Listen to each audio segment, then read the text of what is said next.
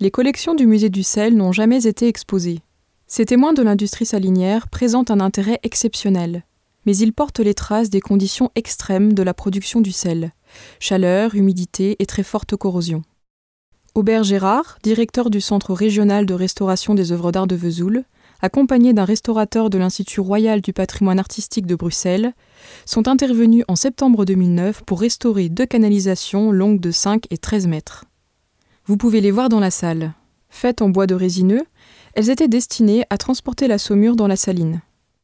Le geste est chirurgical, tout doit tenir compte des contraintes particulières et de nombreux tests sont nécessaires. Pour restaurer les canalisations, l'usage du métal est impossible. On a donc utilisé de la fibre synthétique et de fines tiges de bambou pour cercler les conduites.